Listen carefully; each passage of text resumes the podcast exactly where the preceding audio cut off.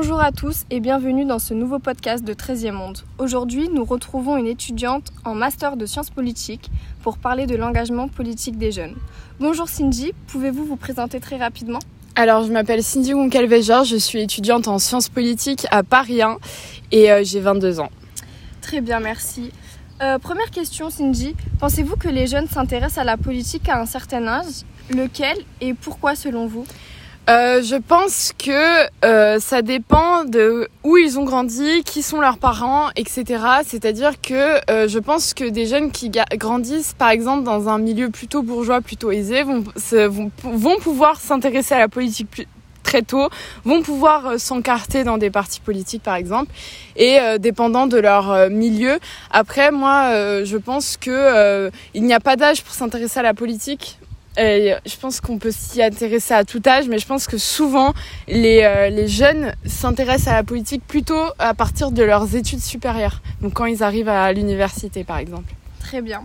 Et euh, selon vous, quel rôle joue la politique dans la vie des jeunes? Et à l'inverse, quel rôle jouent les jeunes dans la vie politique? Alors, premièrement, euh, quel rôle ça joue? Moi, je pense que ça joue un rôle déterminant, puisque les politiques publiques, c'est ça qui, qui va...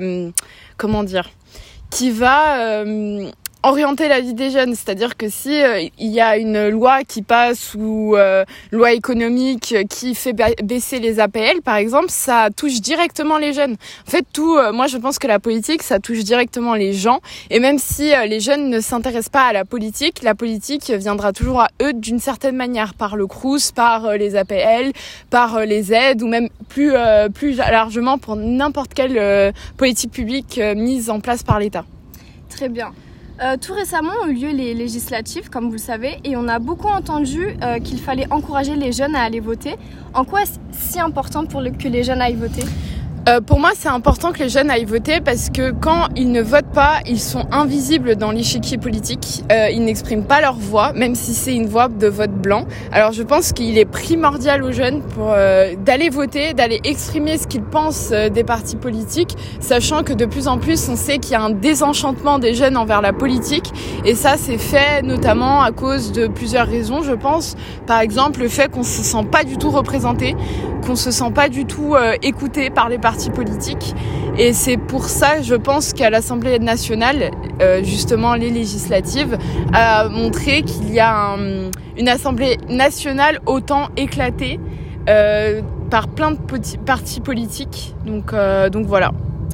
la politique est une affaire assez privée et assez taboue chez les adultes. En revanche, chez les jeunes, ils ne se cachent pas du tout pour qui ils vont voter. À quoi est-ce dû selon vous? Alors je pense pas forcément que ça soit tabou pour les, euh, les, euh, les personnes, euh, enfin les, les adultes. Je pense que c'est juste, par exemple, avant, ce qui était tabou, c'est dire qu'on votait Front National. Et là, maintenant, c'est de moins en moins tabou. Il y a une banalisation du Front National, par exemple, ce qui fait qu'en fait, maintenant, tout le monde affiche son vote un peu fièrement.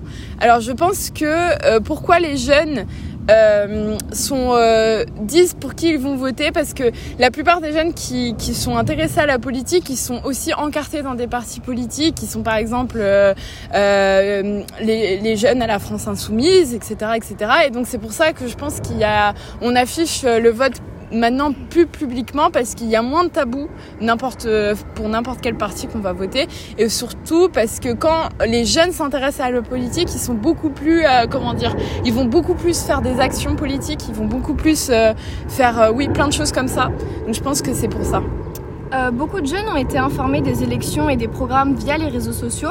On a aussi vu que certains politiques s'y sont, mis aussi. Pensez-vous que c'est une tactique pour avoir les votes des jeunes? Alors euh, je pense que oui, effectivement, ça peut constituer une tactique ou tout simplement, de toute façon, je pense que les médias en général, que ce soit la presse, la radio ou les réseaux sociaux, qui sont euh, des médias un peu spéciaux, ont euh, un rôle à jouer dans dans le vote, dans la politique, et que de toute façon, je pense que les les hommes politiques s'adaptent plus à leur temps. Avant, c'était, ils allaient plutôt se tourner vers euh, la télévision, la radio, et maintenant ils se tournent vers les réseaux sociaux pour avoir un, un audimat plus large entre guillemets.